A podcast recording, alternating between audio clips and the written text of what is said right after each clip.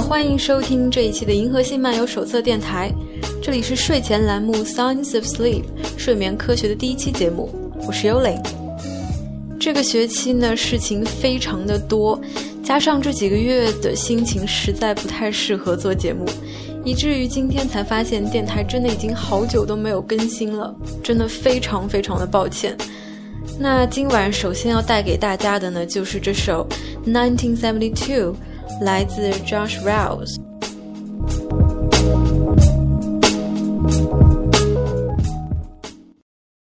She was feeling 1972. Grooving to a Carol King tune. Is it too late, baby? Is it too late?